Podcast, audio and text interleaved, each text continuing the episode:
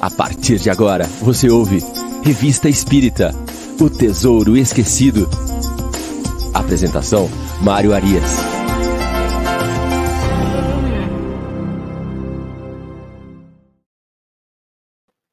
Olá, amigo ouvinte da Rádio Idefran. Estamos de volta com o programa Revista Espírita O Tesouro Esquecido. Hoje é sábado, dia 24 de setembro de 2022. Estamos aqui abrindo amanhã de programas ao vivo da Rádio Idefran. Exatamente, sempre às 9 horas da manhã nós temos Revista Espírita O Tesouro Esquecido. Às 10 horas da manhã nós temos o Livro dos Espíritos em Destaque. E às 11 horas da manhã o Evangelho no Ar, o nosso querido Chico Cruz e sua trupe.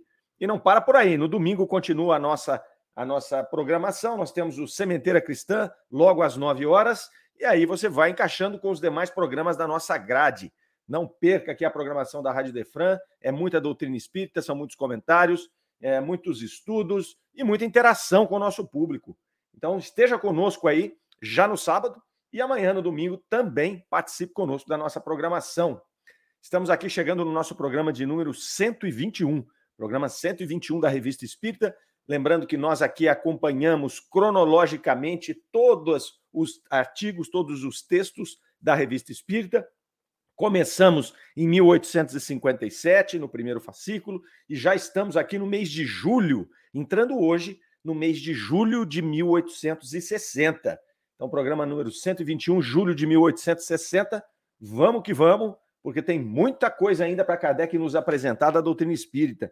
Nós estamos aqui fazendo uma viagem, tendo como guia ninguém mais, ninguém menos que o mestre lionês Allan Kardec, e nós vamos aqui verificando como foi a construção da doutrina espírita, como Kardec foi estruturando, o que chegava para ele é, de positivo, o que chegava para ele de experiências de outros lugares, o que chegava ali na Sociedade Espírita de Paris de críticas. Kardec usava a revista espírita como uma tribuna livre para poder discutir, inclusive, essas críticas que lhe eram feitas. Né? Obviamente, ele desprezava aquelas críticas que vinham de cunho pessoal, aquelas críticas agressivas, que não tinham um fundo filosófico, um fundo ali estruturado, mas aquelas críticas que vinham e que traziam um potencial de esclarecimento do que estava acontecendo, é, sobretudo na formatação da doutrina espírita, essa Kardec usava a revista espírita para poder apresentar tanto a crítica quanto a sua réplica para poder é, esclarecer tanto aqueles que já se simpatizavam com a doutrina, quanto aqueles que a criticavam. Então, ele colocava tudo em pratos limpos e nós temos aqui a condição de acompanhar junto com ele todo esse processo. Então, de fato, é uma viagem, é uma coisa maravilhosa. Venham conosco, venham conosco, deixe o seu link aí no nosso vídeo, compartilhe com seus amigos, convidem os seus amigos para participar aos sábados aqui, seu grupo espírita, do nosso programa. Pessoal vai no chat aqui, dá suas colocações, suas, seus comentários, fazem perguntas, né? Hoje, excepcionalmente, a gente não vai ter acesso ao chat, né? Mas todo sábado a gente está aqui interagindo com todo mundo. Mas os amigos que já são de casa aqui, né, já podem aí tomar o seu cafezinho, bater papo, falar bom dia um para o outro. É, um coloca uma dúvida e o outro já responde, como ele entendeu aí. Se sobrar alguma coisa, semana que vem a gente interage de novo, tá certo? Mas vamos lá. Conteúdo aqui, primeiro artigo de julho de 1860. O artigo se chama Os Fantasmas. Então, Kardec vai dizer aqui, iniciar, demonstrando né, que a academia define o vocábulo fantasma da seguinte, for da seguinte forma. Ela vai dizer lá: disse dos espíritos que supõem voltarem do outro mundo. Então vejam que importante aqui. A academia não diz que eles voltam. Né? Disse dos espíritos que supõem voltar. Aí Kardec pontua: para eles, só os espíritas que são bastante loucos para ousarem afirmar tal coisas. Né? Então, é, essa é a primeira colocação. É que a academia não aceita a questão da comunicabilidade dos espíritos, sequer aceita os espíritos. Né? Então, e ainda que aceite, não aceita a sua comunicabilidade. E e aí que a academia vai dizer que é daí que vem a crença dos fantasmas, né? Dessa suposição de que os espíritos existem e existindo podem se comunicar conosco. Mas Kardec vai lembrar aqui que essa crença em fantasmas, né, com essa nomenclatura mesmo, que, que, que a academia está pontuando aqui, ela é universal e ela é atemporal. Se nós formos buscar lá desde a pré-história, né, relatos e, pinturas e, e, depois as primeiras expressões que foram contadas de pessoas para pessoas, até poderem ser registradas em algum lugar, nós vamos ver situações em que envolvem algum tipo de manifestação chamada de sobrenatural. Né? Sobrenatural por quê? Porque nessas épocas remotas você não tinha condição nenhuma é, é, é, filosófica, teórica, para poder explicar o que estava acontecendo. Então, elas eram sobrenaturais. A doutrina espírita vem trazer a naturalidade para explicar esses fenômenos. Vem trazer as leis, vem trazer as teorias que explicam esses fenômenos, tirando-os da prateleira do sobrenatural. Então, sai de lá, não é mais sobrenatural, é um fenômeno natural, ocorre desta forma, ocorre por estas situações. Então, a doutrina espírita tem esse objetivo, né, toda esta formatação da doutrina espírita no plano espiritual inicialmente, e depois usando ali Kardec e aquele pessoal que estava ali envolvido nesse primeiro desenvolvimento, é, tem como objetivo, primeiro, trazer à naturalidade essas coisas que eram tidas como sobrenaturais.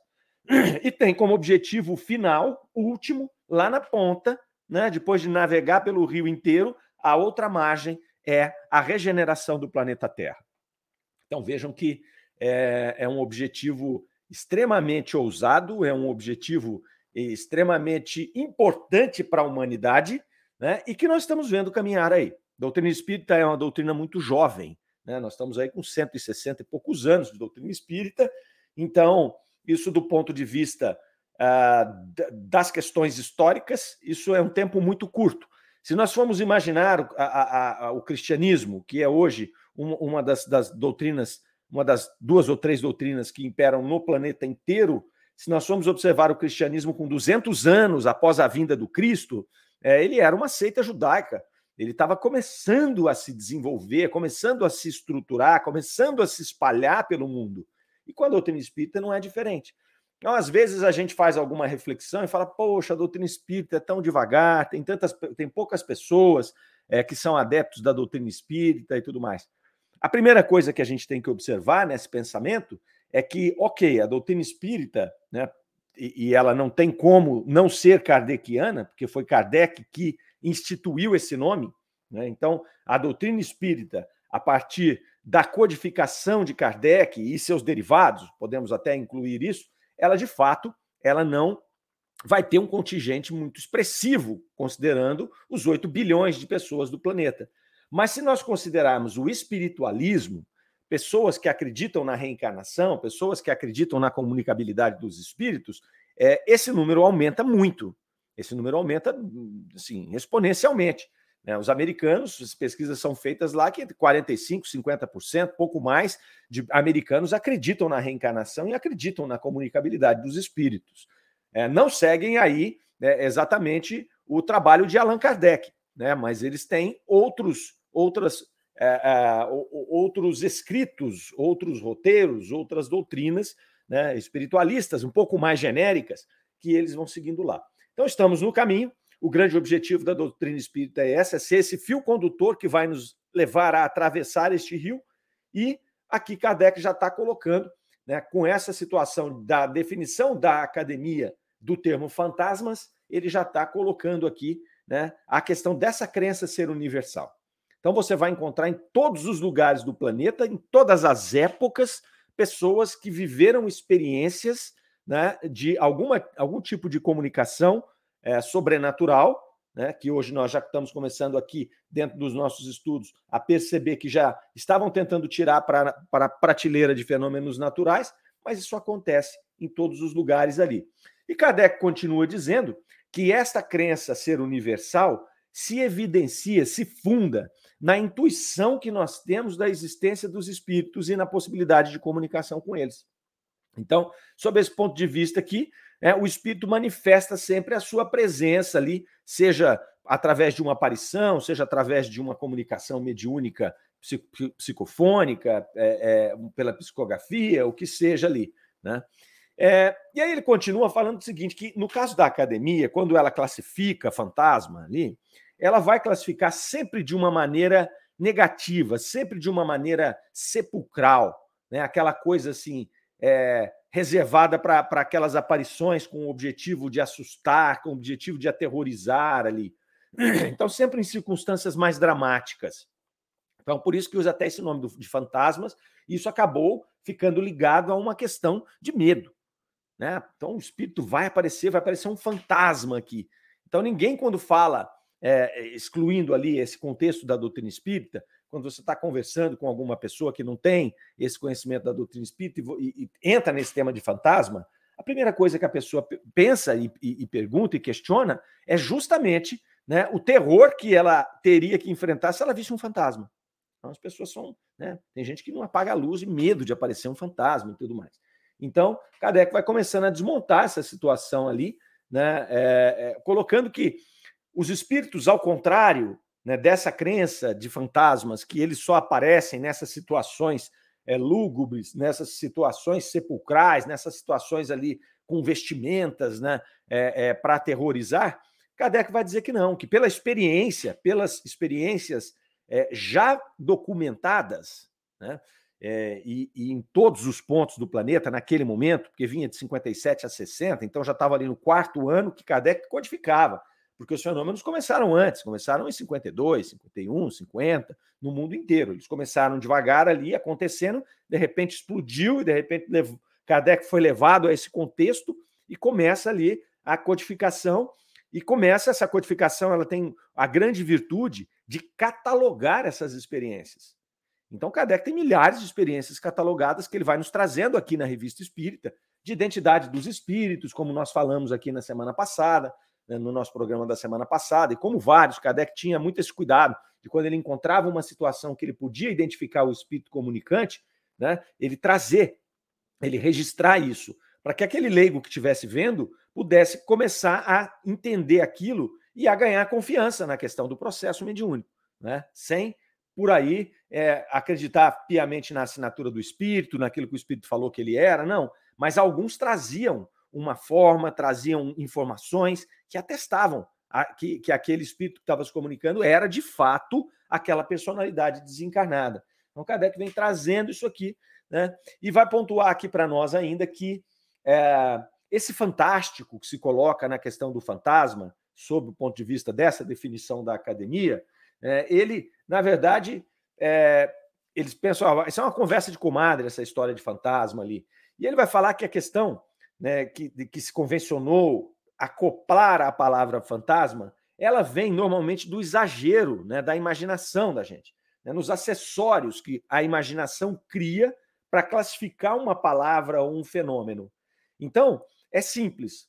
Quando a gente pensa quando você, talvez você não tenha nascido num berço espírita, antes de você ser espírita, de você participar dos fenômenos, de você estudar Kardec, quando alguém falava em fantasma para você, é, talvez né, muitos de nós, tivéssemos já dentro do nosso cérebro essas alegorias né, que vão fazer com que você naturalmente já pense em algum espírito vestido de alguma forma, né, ou com algum tipo de deformação, um olhar assim profundo que vai causar medo, que vai causar desconforto.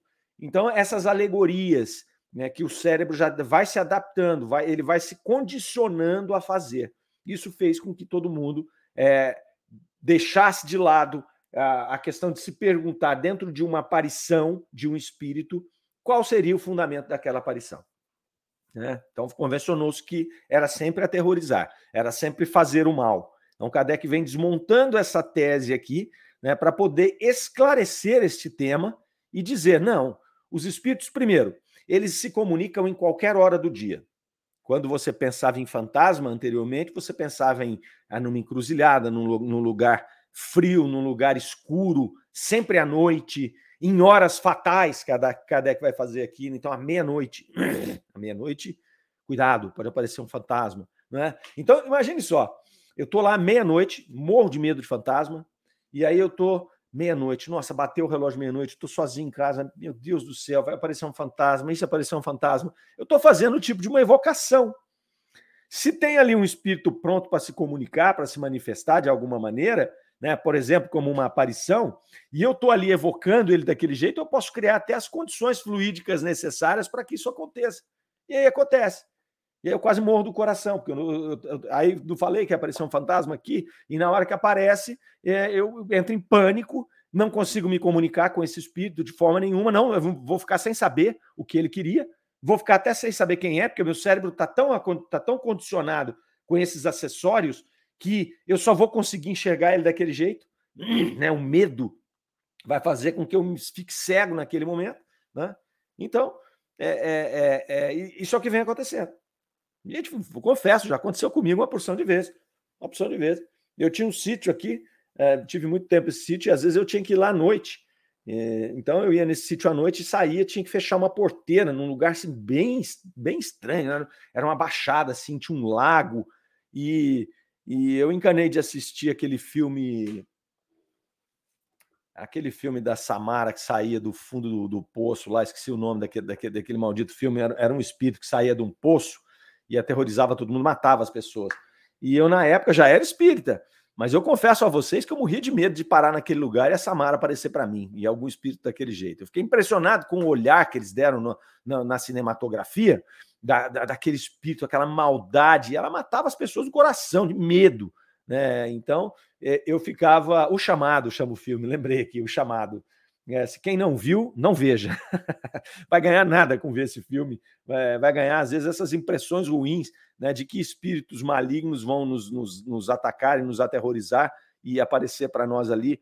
Né? Então, Kardec vem desmistificar e dizer o seguinte: os espíritos estão à nossa volta o tempo todo. Eu estou falando com vocês aqui, está cheio de espírito me acompanhando né, me intuindo, ou só assistindo o que eu estou falando, ou cuidando da vida, mas aqui do meu lado, do seu lado, que está aí, de todo mundo que está aqui se, se comunicando no nosso chat, né, nós estamos rodeados de espíritos e eles estão nos influenciando mais do que nós imaginamos, como está lá escrito, lá na, na, na, no livro dos espíritos.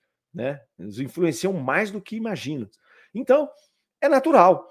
E as aparições, Kardec vai nos colocar aqui nesse artigo, elas se dão em qualquer momento e de qualquer forma, e sem essa necessidade dessas alegorias.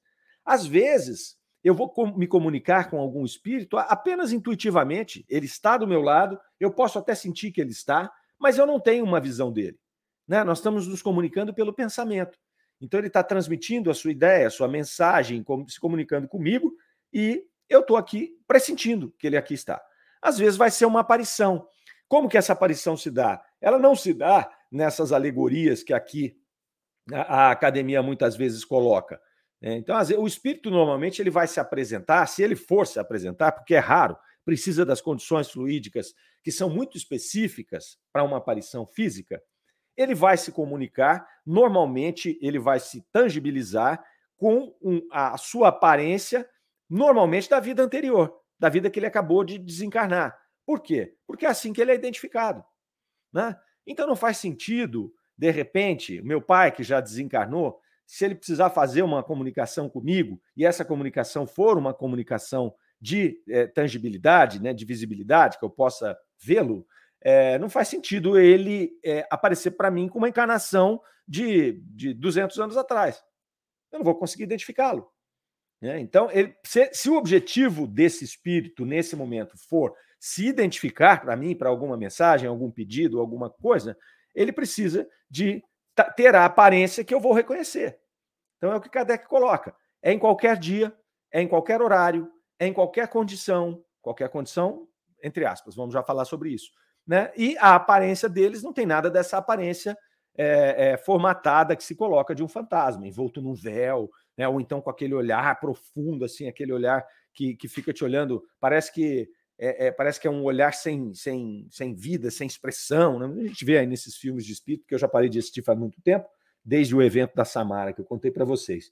Não é? Mas em que condições? É, as condições que Kardec fala é o seguinte: não há necessidade de nenhum ritual para você é, é, se comunicar. Né? Acontece que existem circunstâncias necessárias para essa comunicação. Então eu posso aqui agora, se eu fosse um médium, eu não sou um médium é, ostensivo, mas vamos pensar que eu fosse, poderia aparecer um espírito aqui agora para mim, desde que as condições fluídicas desse local que eu estou, as minhas condições fluídicas de emanação do que ele precisa para aparecer, sejam é, adequadas, o espírito tranquilamente ele pode se manifestar. Então nós temos aqui mediunidades como Divaldo, como Chico, né? É, para falar só dos mais conhecidos, que se comunicavam com espíritos o tempo inteiro. O tempo inteiro.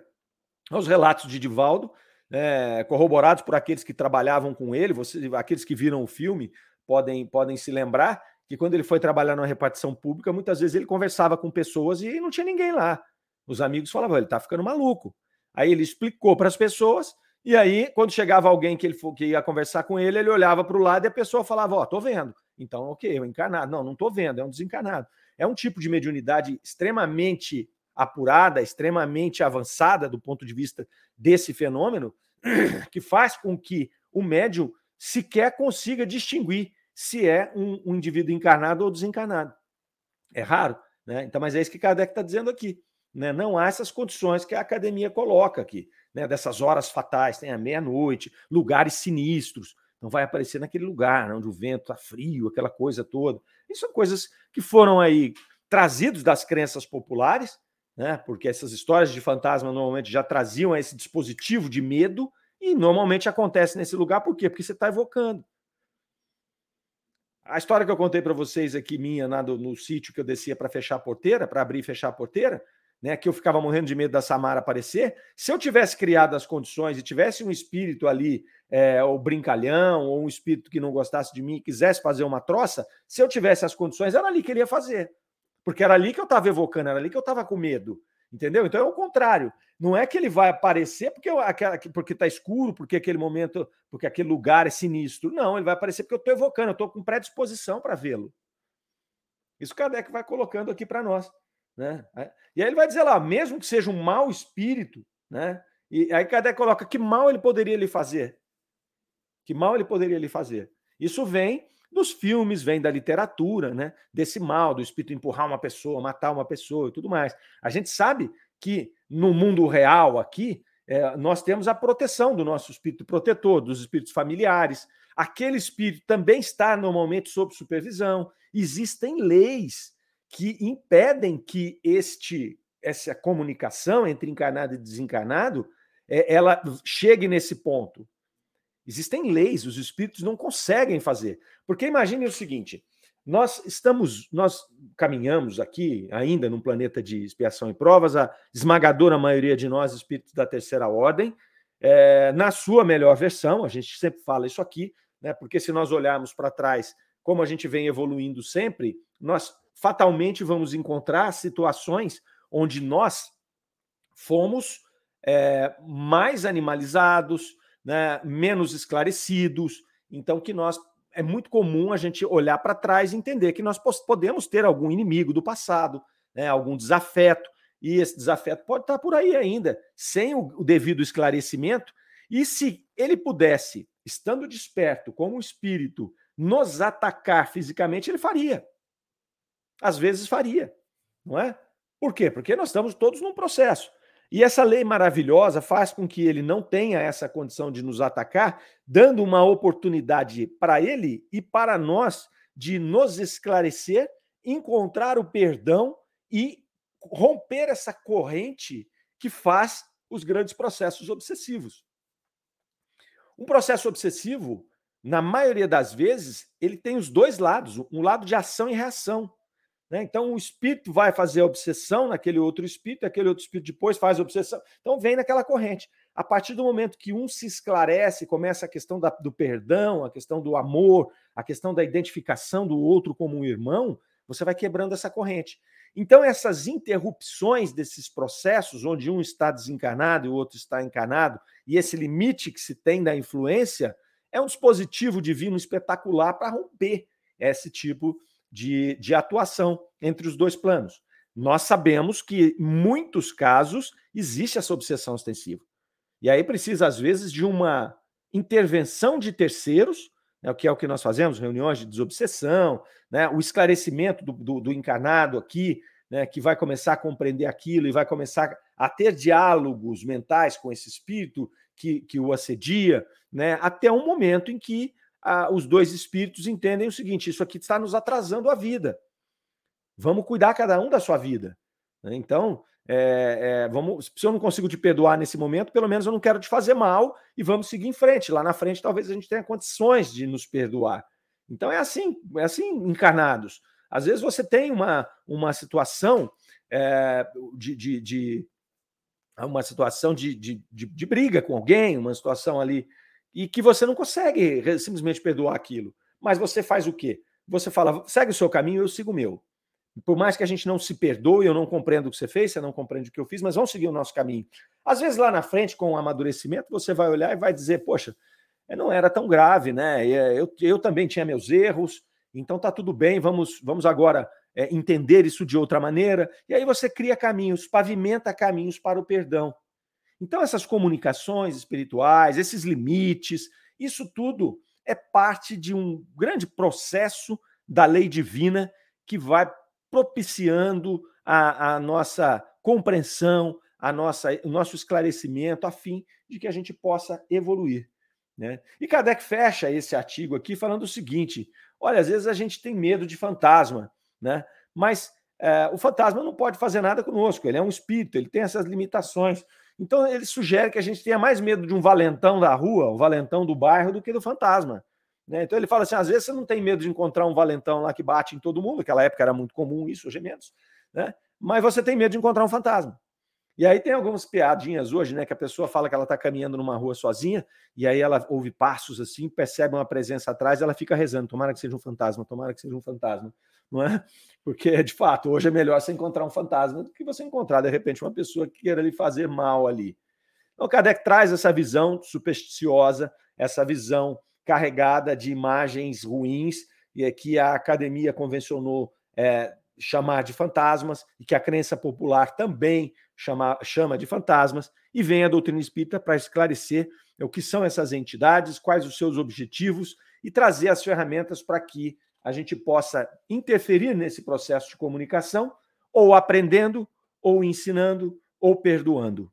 Então, assim, Kardec coloca esse texto, é um texto muito interessante, ele traz essas reflexões todas que nós fizemos aqui. Esse é o primeiro texto do mês de julho de 1860. O segundo texto que nós vamos trazer aqui não é menos interessante, um texto muito bacana, que vai também trazer muitos pontos de reflexão. Né? Então, é a revista Espírita Kardec vem trazendo os artigos, as, as histórias, e a gente vai entrando por caminhos né, de reflexão que às vezes você nem imagina.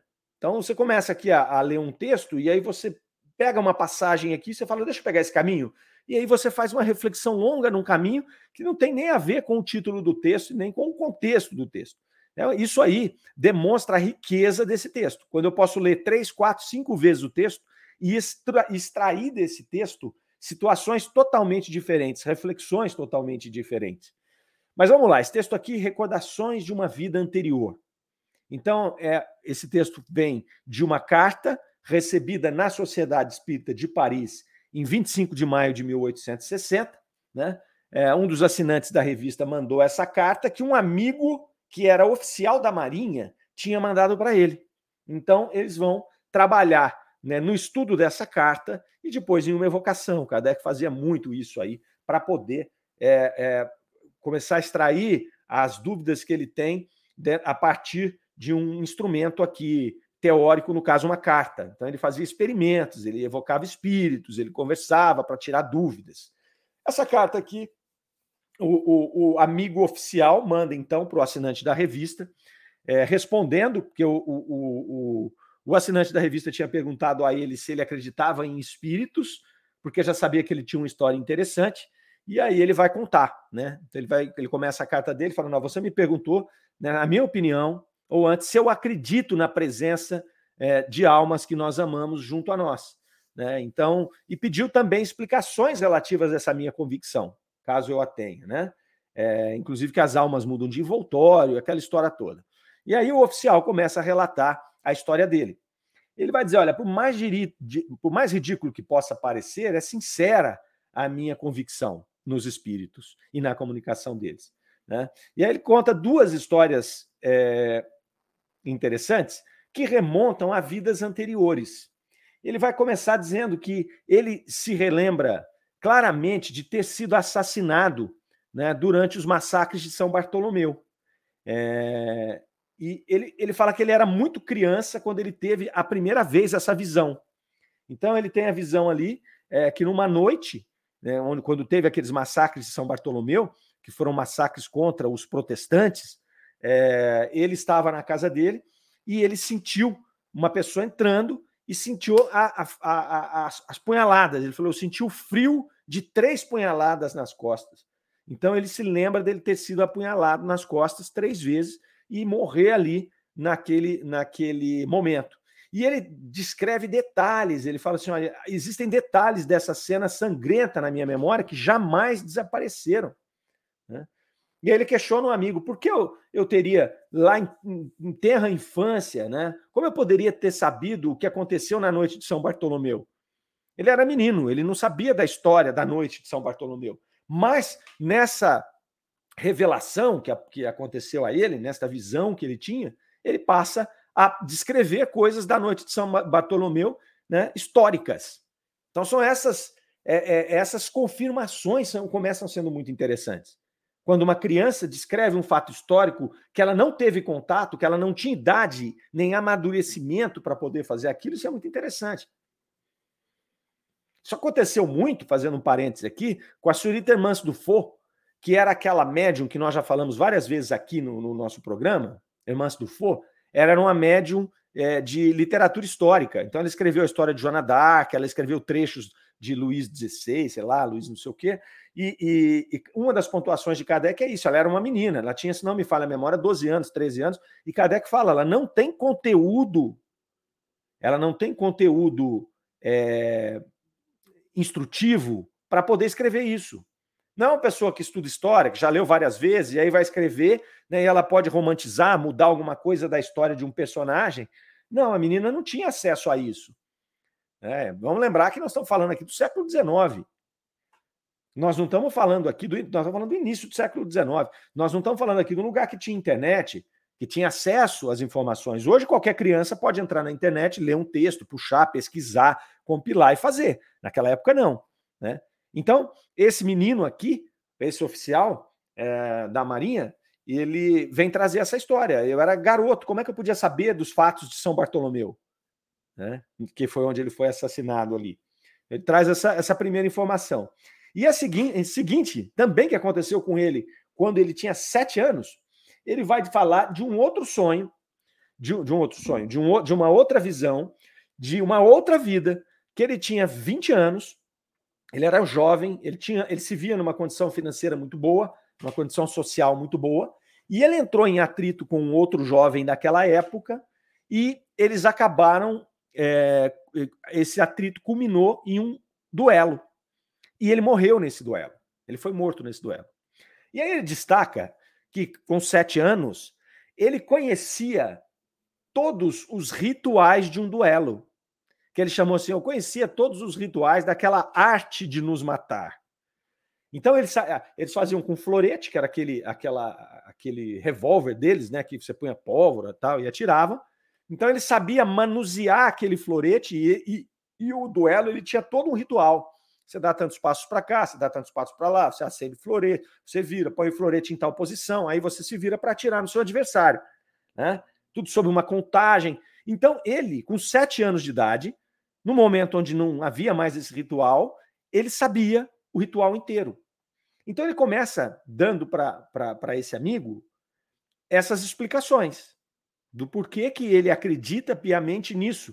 Né? Então, é, esses são fatos interessantes porque é, é, é, pouco, é, impossível você imaginar que uma criança tenha tido acesso a essas informações naquela época. Ele não tinha, não tinha ninguém que participava de, de duelo, não tinha ninguém que contou para ele como era um duelo não tinha ninguém que contou para ele o que tinha acontecido na noite de São Bartolomeu, os detalhes principalmente que ele traz. Né? Então ele começa trazendo essas duas histórias aqui. E depois ele vai falar assim: ah, como você acha que eu creio na simpatia entre as almas, inclusive as almas dos vivos? E aí ele vai falar: eu vou te explicar aqui o que, que acontece. E essa simpatia existe e esses espíritos podem colocar-se em contato, encarnados ou desencarnados. Então ele conta uma história aqui que ele estava a, a, viajando há 26 dias. Ele estava a 25 léguas de Lima, no Peru, né? Então, franceses, estava no navio, numa missão, 26 dias no mar, 25 léguas de Lima. Ele teve no meio da noite uma sensação horrorosa com relação ao irmão bateu-lhe uma tristeza e veio a imagem do irmão dele naquele momento, e ele passou por uma situação de angústia, de tristeza, e, e ele descreveu isso no diário dele. Olha, está acontecendo alguma coisa com meu irmão. Eu não sei o que é, mas o estado de angústia que eu estou, ele descreveu no diário dele, no diário de viagem dele. Quando ele teve acesso às informações do continente, as informações que estavam acontecendo, é, lhe foi notificado que o irmão tinha tido uma apoplexia grave, que alterou sobremaneira a sua saúde e a sua vida, exatamente naquele momento em que ele pressentiu. O irmão dele teve um problema de coração gravíssimo naquele momento em que ele pressentiu e que ele registrou no diário. Não é uma história que ele contou apenas depois do fato conhecido, né? Porque aí a pessoa podia ter dado um arranjo na data, né? Ah, passei mal aquele dia no navio, eu acho que foi o mesmo dia. Não. Quando ele passou mal, ele fez questão de colocar na carta dele lá, no, no, no diário dele lá, que ele passou mal, ele estava pressentindo que era o irmão, ele sabia que era o irmão, estava acontecendo alguma coisa com o irmão dele, né? E de fato havia essa conexão entre essas duas almas, ele e o irmão. Então, ele vai mostrar essa situação aqui. E ele vai falar que ele não tem base teórica nenhuma de espiritualismo. Ele vai dizer: olha, eu não li qualquer tratado sobre esse assunto, né? Eu vou fazer isso quando eu voltar, porque isso tem vindo muito, né? A, a, a baila aqui, o amigo tinha até perguntado para ele se ele acreditava ou não nisso, e ele recordou desses assuntos todos. Ele falou: eu vou ler para poder me esclarecer sobre isso aqui. Né? E ele estava em viagem, esse, esse oficial, no momento em que eles receberam a carta. E aí Kardec falou: bom, vamos então esclarecer esse assunto, vamos tentar evocar esse oficial. Kardec, em 1860, trabalhou muito com evocação de, de pessoas vivas. Então ele tenta, ele fala, vamos ver se a gente consegue evocar esse, esse oficial aqui e tirar essas dúvidas, conversar um pouco mais sobre essa situação, sobre essa condição dele, né, de se comunicar com os espíritos, essa premonição com o irmão e tudo mais. Aí é, eles resolveram evocar o anjo da guarda, um espírito da, da Sociedade Espírita de Paris, falou: olha, antes de você evocar um espírito vivo, a gente evoca o anjo da guarda dele e pergunta se esse espírito está em condições de se manifestar. Então, tudo bem. É, aí eles vão lá e evocam o anjo da guarda desse oficial da Marinha. Fazem a evocação e aí começam perguntando para ele: ó, você conhece nosso, a nossa razão de te evocar aqui? O nosso objetivo não é um objetivo de curiosidade, ele é um objetivo de instrução para a ciência espírita.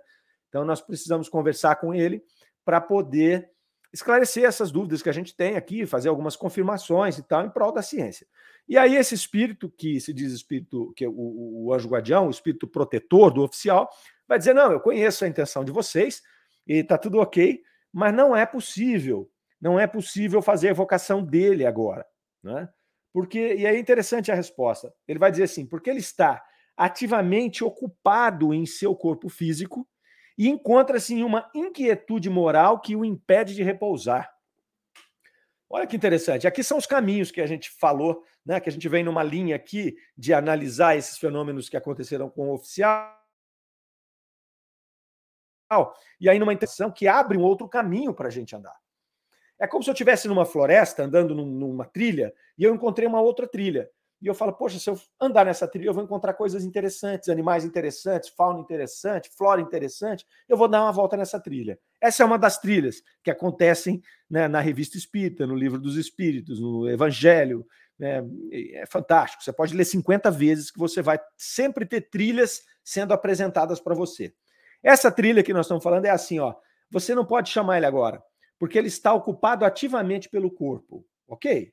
Então, se eu estou muito ocupado pelo meu corpo, eu não consigo mesmo fazer, é, deixar o que eu estou fazendo para fazer uma um, participar de uma entrevista a partir de uma invocação do meu espírito, porque eu preciso de o espírito não vai se manifestar em dois lugares ao mesmo tempo. Então eu preciso diminuir as atividades do meu corpo físico, meio que entrar num processo de sonolência, né, por algum tempo, para que o meu espírito possa se manifestar lá naquele lugar em que ele está sendo evocado, né, e ele possa ali sim se manifestar e dar as suas impressões. Então, a, a atividade dele aqui, ele não vai sair e me largar sozinho, o meu corpo físico, mas a atividade dele aqui diminui a ponto dele poder se expressar em outro lugar. Então, tudo bem com relação às atividades físicas, às ocupações físicas. Mas olha o que ele fala aqui, ó. Ele está numa inquietude moral que impede de repousar. E aí isso nos remete a uma série de reflexões. Então, o que seria essa inquietude moral? Ele está numa perturbação qualquer que impede que ele consiga entrar num processo de sono, num processo de sonambulismo que permita que o seu espírito se liberte do corpo físico e vá participar de outras atividades. E nós já vimos matérias aqui que falam do sono, é, que vão nos mostrar exatamente o que é isso.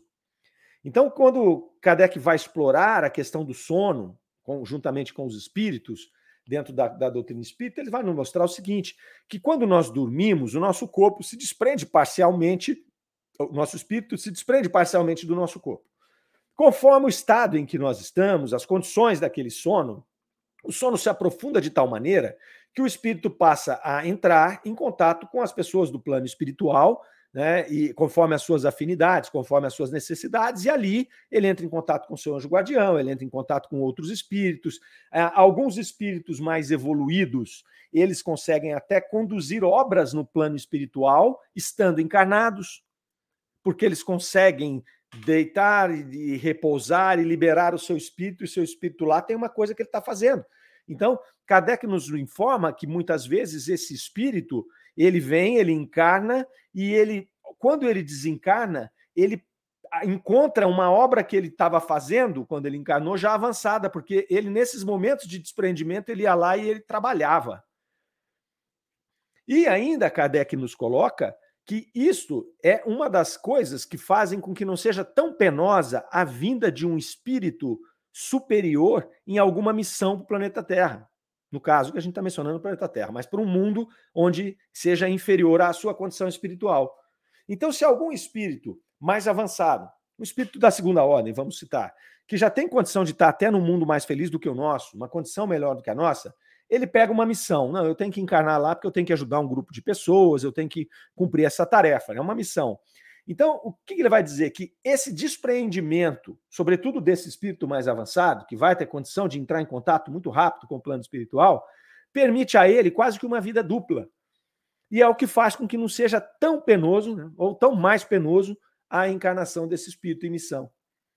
Porque ele vem, e nesses momentos ele se desprende, e nesse momento ele encontra aquela turma dele lá que ele tem o trabalho para fazer e tudo mais, e ele continua fazendo nos momentos de sono.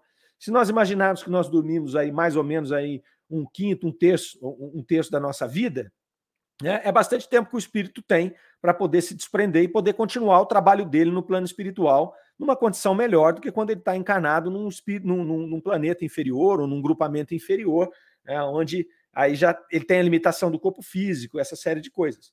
Então percebam o caminho que nós abrimos e que nós andamos. O nosso oficial aqui que nós estamos estudando hoje, ele estava numa inquietude moral que não permitia o desprendimento do espírito dele. E aí, outra reflexão: quantos de nós não ficamos, a maioria do tempo, em inquietude moral que faz com que os nossos sonhos sejam, os nossos sonos, sejam carregados de inquietação? São aquelas noites que a gente acorda, poxa, parece que eu não dormi nada, aquela noite que você não consegue aprofundar o seu nível de sono, então você nesse momento você não dá permissão para o seu espírito se desprender. O seu espírito fica por aqui mesmo, envolto nas preocupações. Talvez até ele se desprenda alguma coisa e ele vai continuar com essas preocupações, continuar envolvidos com outros espíritos, mas aqui muito próximos de nós, que também estão envolvidos nas nossas preocupações atuais. Então nós estamos aqui cerceando, se nós não cuidarmos dessa inquietação moral, nós estamos cerceando as viagens do nosso espírito, trabalhos que o nosso espírito possam fazer, estudos, conhecimentos, observações, contatos com o nosso anjo guardião, contatos com espíritos familiares, porque nós estamos aqui sobrecarregados, estamos aqui perturbados com as coisas da, do, do, do, da nossa existência. Então, uma tremenda reflexão que nos mostra a importância, por exemplo, de nos preparar para ir dormir. Então, o que, que eu vou fazer na hora que eu vou dormir? Eu vou pegar, assistir um debate político? Eu vou ficar vendo as notícias, falando aqui de candidato A, candidato B, um atacando o outro, né, cada lado atacando o outro? Não, isso vai me irritar de alguma maneira. Isso vai me deixar deitar com esse pensamento e vai fazer com que o meu espírito não consiga, porque eu estou nessa inquietude moral, que o meu espírito não consiga se desprender para poder cumprir com aquilo que ele tem que fazer. Então, observem, Observe como é importante. A gente vai agora eu vou me deitar. Então, horas antes, eu já começo a me desconectar das coisas do dia a dia. Deixo o meu trabalho aqui de lado, deixo essas questões mais graves, agora questões políticas, a gente vai viver até o final do ano, deixa de lado. Ah, guerra na Ucrânia, não sei onde, deixa isso de lado. Vamos ler alguma coisa mais construtiva, né? vamos ouvir uma música tranquila, vamos preparar o nosso espírito, tirar ele dessa inquietude moral, para que a gente possa, ao repousar o nosso corpo físico, dar espaço para o nosso espírito se desprender e alçar o voo que ele precisa. Então, nós aqui, enquanto encarnados, nós não precisamos dificultar a nossa própria vida. Veja só, o, espírito, o, protetor aqui do nosso amigo está dizendo: eu não, eu não, posso fazer nada, ele, ele, não consegue se desprender. Vocês não vão, vocês vão ter que conversar comigo mesmo. Né? E aí, voltando à trilha, que nós já fomos para pegar a trilha principal, o, o, o, espírito protetor aqui, o anjo guardião, diz: Olha, não, tudo bem, pode conversar comigo, porque eu conheço bem esse espírito e eu posso tirar as dúvidas que vocês têm aí. E aí ele, ele, ele vai perguntar se ele está viajando, ele fala: não, ele está em terra, mas de fato ele não consegue se comunicar ali, né? É, e aí eles vão então conversar com, com, com esse espírito. Eles perguntam para o espírito protetor dele ali, para o anjo guardião, o seguinte: é, você é, é foi protetor dele por quanto tempo? E ele vai dizer aqui, ó, é, esta alma foi sempre confiada à minha guarda. Então vocês podem estar tranquilos que eu consigo responder tudo, porque sempre foi confiada à minha guarda. Abre-se aqui outra trilha. Abre-se outra trilha para a gente caminhar. A trilha do nosso anjo guardião, do nosso espírito protetor. Então veja só, esse espírito está dizendo que aquela alma do oficial sempre esteve sob custódia dele. Olha que interessante.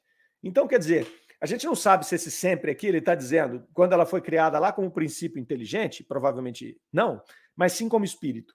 Então, quando ela passa do processo de um princípio inteligente ali que está navegando entre os animais, ali é uma suposição minha, tá, gente? Por favor.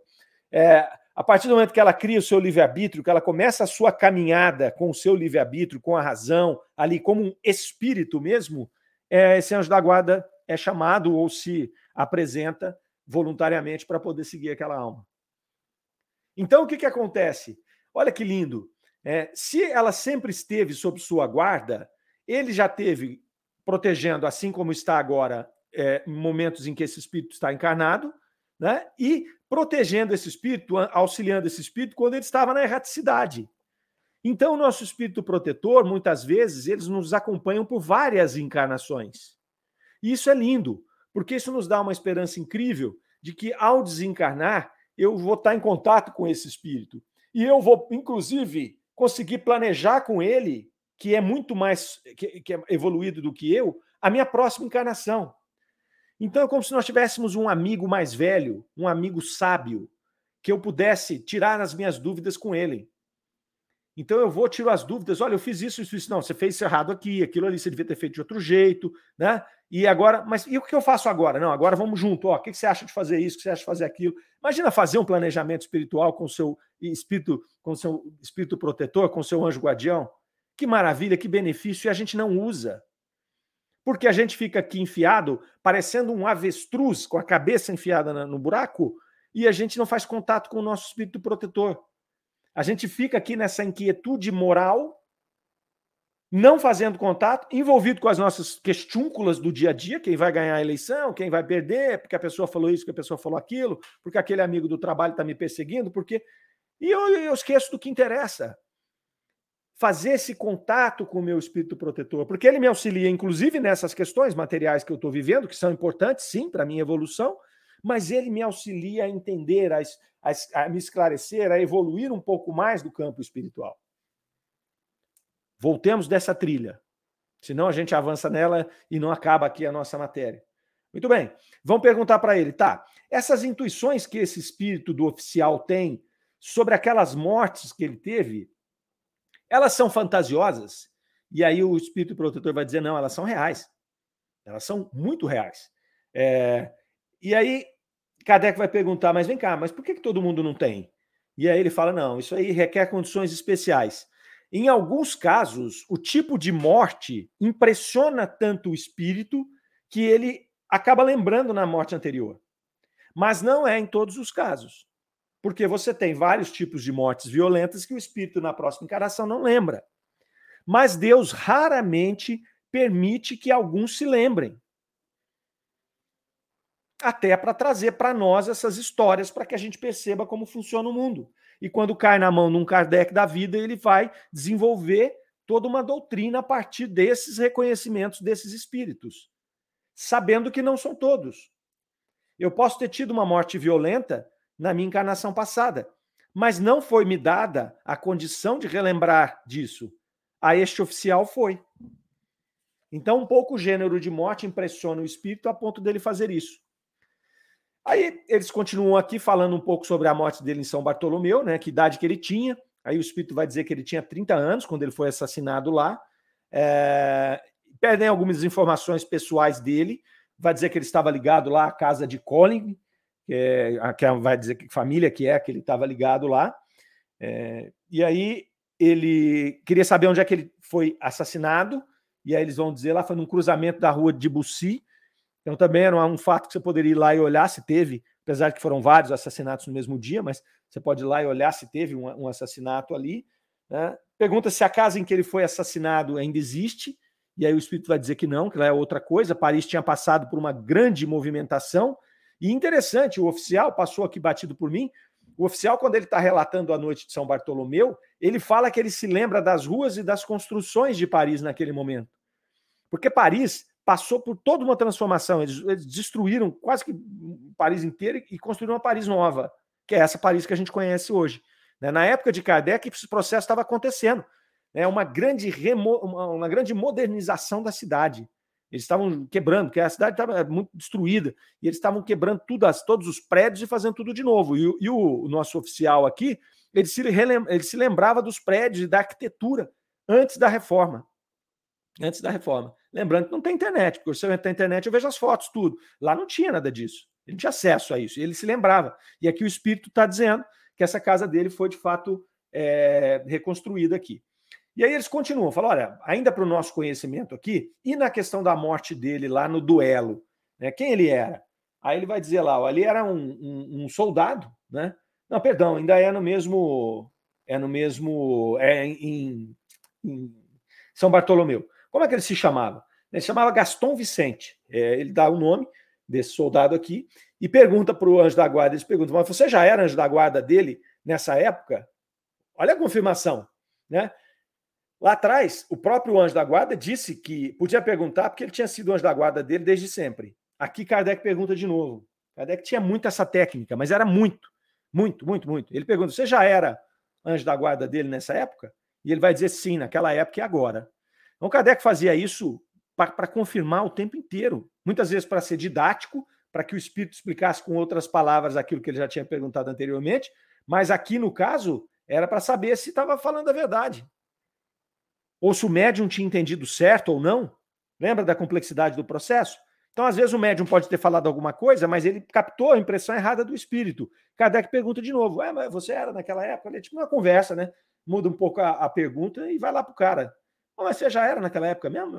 Não, era, era naquela época em outras. Ele confirma, né, tranquilamente ali.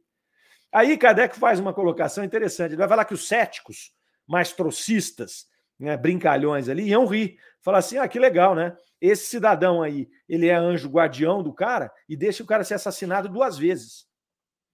Deixa ele morrer jovem duas vezes. Que piada, né?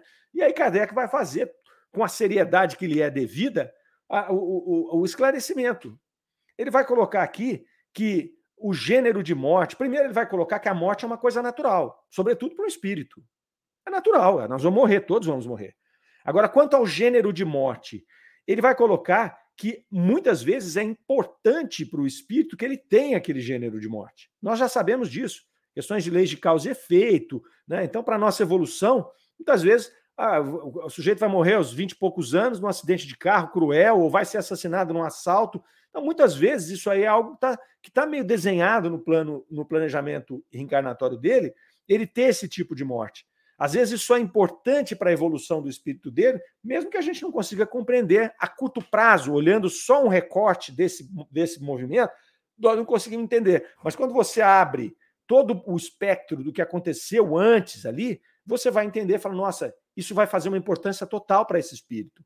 Às vezes vai aliviar sentimentos de culpa passado, enfim, uma porção de coisas que vai acontecer ali. Né? E Kardec ainda coloca outra situação.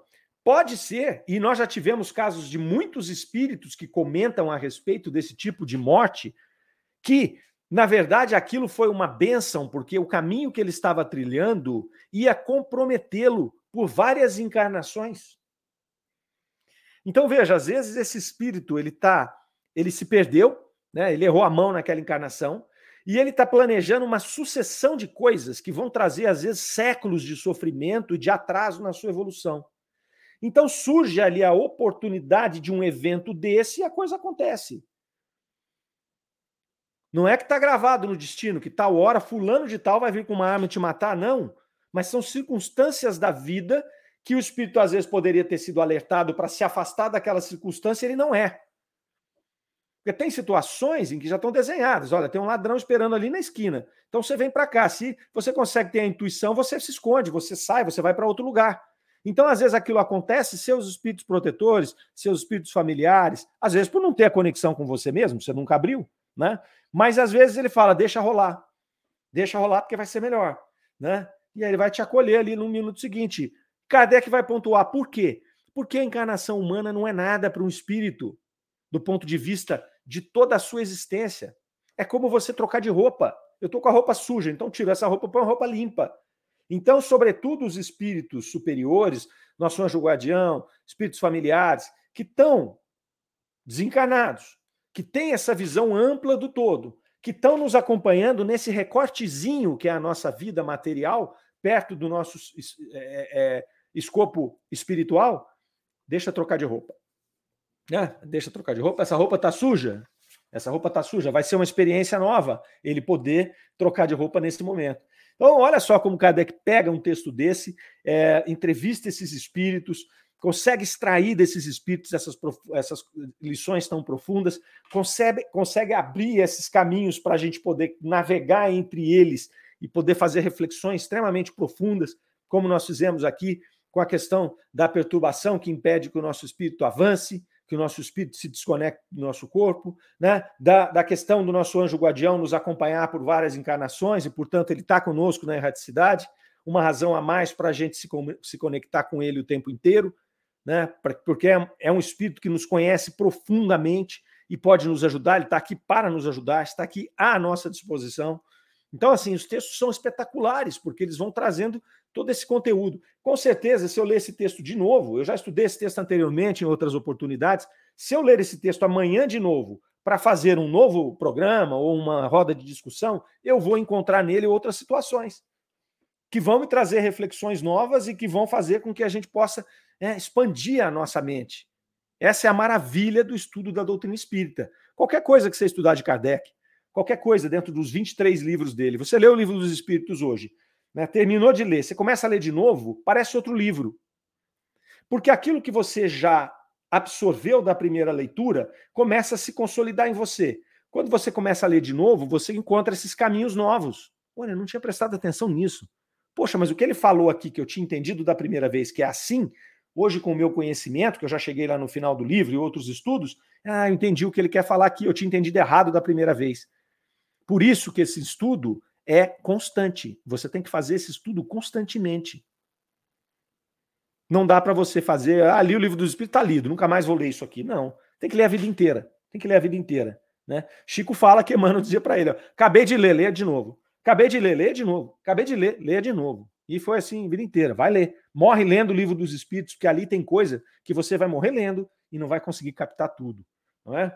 E é isso. E a gente vai conversando aqui entre nós para a gente poder encontrar esses caminhos para a gente poder ajustar ah, os nossos entendimentos e nossos pensamentos. Muito bem, vamos fechando aqui, abrindo o caminho para o Livro dos Espíritos em destaque. E nós nos encontramos semana que vem, na mesma hora, às 9 horas no sábado. Desejo a vocês uma linda semana, uma semana abençoada de muito trabalho, de muita evolução, de muito estudo. Ok? Fiquem com Deus. Rádio Defran, o amor está no ar.